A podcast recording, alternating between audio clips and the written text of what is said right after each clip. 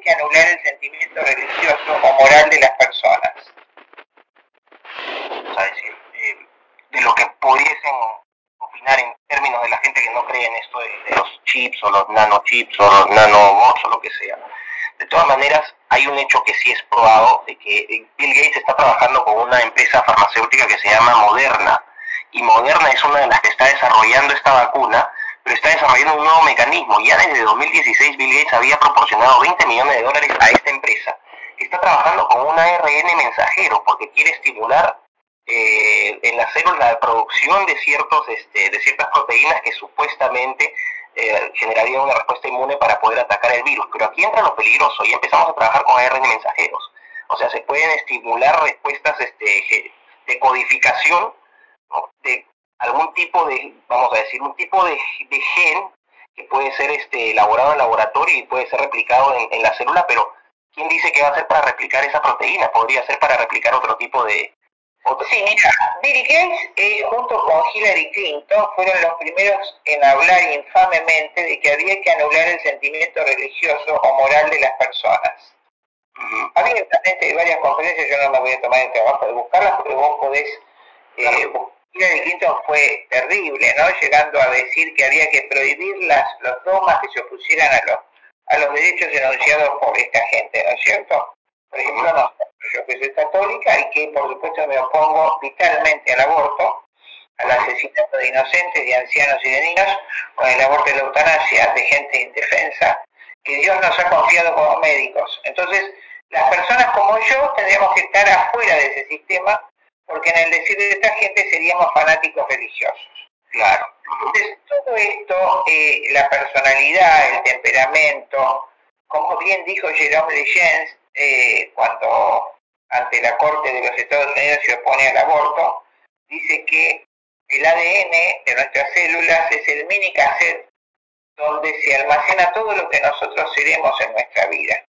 ¿No es cierto? Cuando eh, se une el ADN del padre al de la madre, un nuevo hombre inicia su carrera y la sinfonía de la vida, dice Jerome Legend, ha comenzado.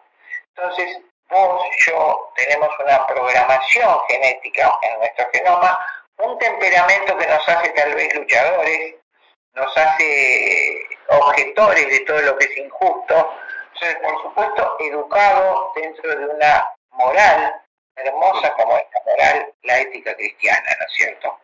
Entonces, ¿qué es lo que vos podés hacer con un genoma humano? Vos podés modificar el color de ojos con ácido ribonucleico. ¿no es cierto? Entonces, yo mando un ácido ribonucleico, retrocedemos al inicio de esta conversación, cuando yo hablé de la reproducción celular.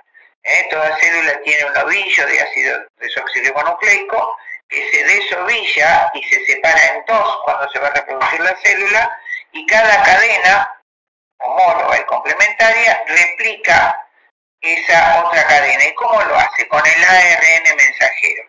Entonces, ese ARN mensajero que está informado dentro de la célula misma con la misma cadena, va a replicar exactamente lo mismo que la cadena que se acaba de doblar, ¿no es cierto? Sería muy lindo que acompañaras este video con algún video de la duplicación del ADN para que la gente lo entendiera. Pero si yo mando un ARN mensajero que diga a ese gen que anule ese gen o que estimule este otro, pero en general que anule determinados genes, por supuesto ese hijo o esa persona ya no va a tener la misma conducta que hubiera tenido. Eh, porque ese ARN, ese ribonucleico, como un virus, está programado para asociarse a una parte de la cadena del genoma humano, del ADN humano, que es la que yo quiero anular con ese ARN mensajero.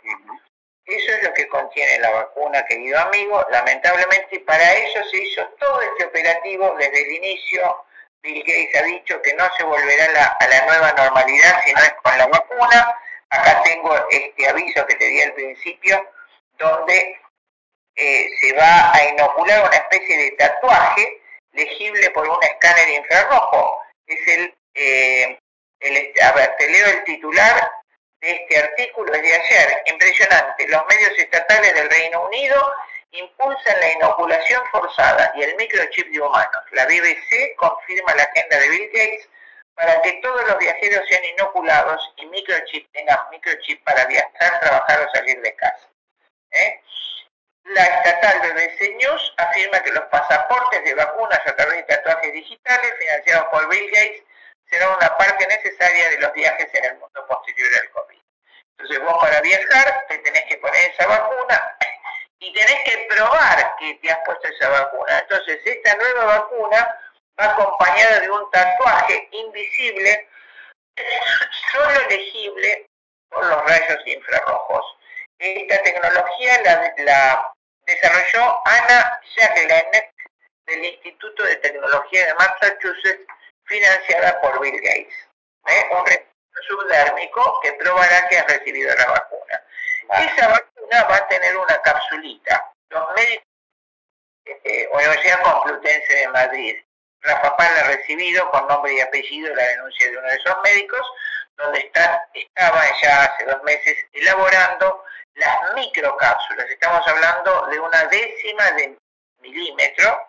Esas microcápsulas seguramente contendrán esas nanopartículas portadoras de ARN para modificar el genoma y la conducta de quien la reciba.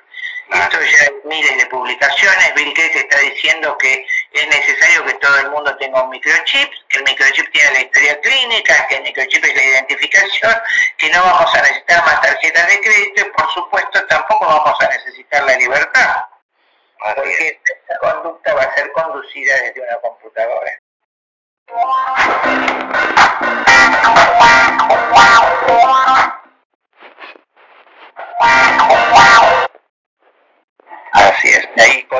Cierro la cierro la, la entrevista porque no quiero tampoco agotarla. Aquí la gente que ha seguido mi trabajo puede complementar lo que usted ha dicho, porque usted ha enfocado